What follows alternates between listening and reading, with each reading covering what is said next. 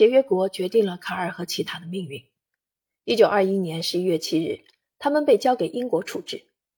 他们乘着皇家海军的船沿多瑙河而下，之后乘火车直至黑海，之后登上了英国巡洋舰加蒂夫。在伊斯坦布尔，他们通过电报终于得知了孩子们的下落。夫妻俩与他们失去联络已经十八天了，二人仍然不知道他们最终将要去到哪里。直到直布罗陀被废黜的前统治者才知道，终点是马德拉岛。卡尔和齐塔于一九二一年十一月十九日登上该岛。维多利亚别墅作为著名的雷兹大旅馆的附属产业，如今归一个葡萄牙银行家所有，被提供给夫妇俩居住。一个星期以后，二人得知他们年幼的仅六岁的罗伯特大公需要接受阑尾炎手术。他一直在瑞士同自己的兄弟姐妹在一起。孩子们被允许在马德拉与他们的父母团聚，但罗伯特需要经历一场手术才能启程。齐塔这时已经怀孕六个月了，她得到允许去照看自己的孩子，并于1922年1月4日离开马德拉，12日抵达苏黎世。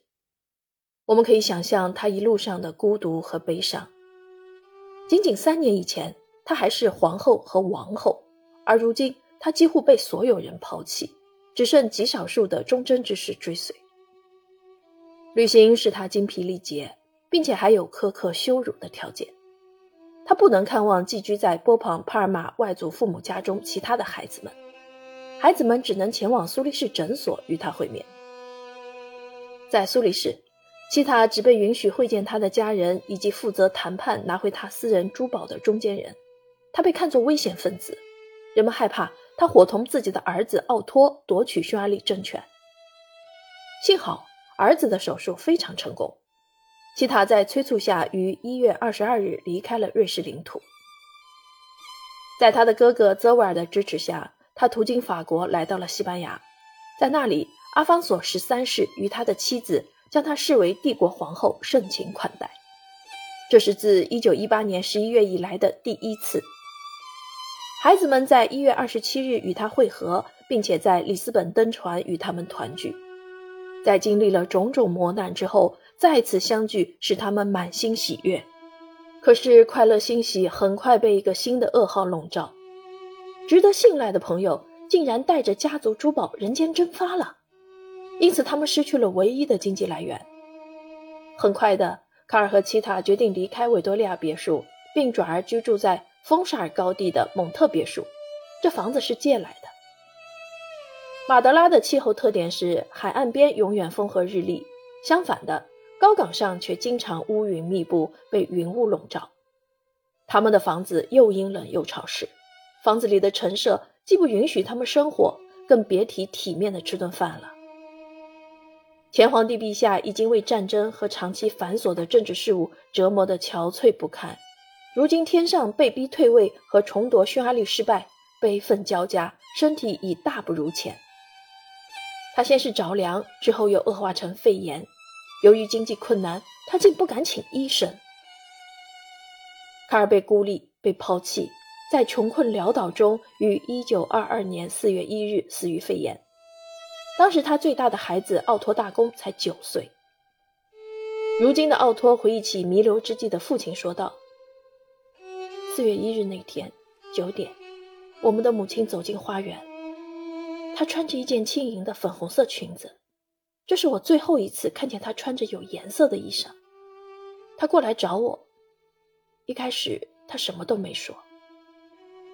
当我们进到屋里，弟弟妹妹们也听不到我们谈话了，她才对我说：“我的父亲叫我做见证人，因为他即将作为基督徒回到造物主的身边。”在他俩结婚那天，其他的丈夫就对她说：“现在我们要互相扶持，直到天堂。”奥地利最后的皇帝是个基督徒，他是个好人，同时也是一个被对手消磨了意志的人。他的负担太重，他没有宣战，也是唯一希望停止战争的人。他的清廉政治被阴暗的权势所击败。卡尔是个圣人。反而不像一个军事家或政治家，但协约国没有尊重他。还有一个令人愤慨的差别待遇需要在这里指出，这是奇塔提醒本书作者的。协约国对两个宣战并加入战争的帝国统治者家族的处理方式完全不同，这令人相当气愤。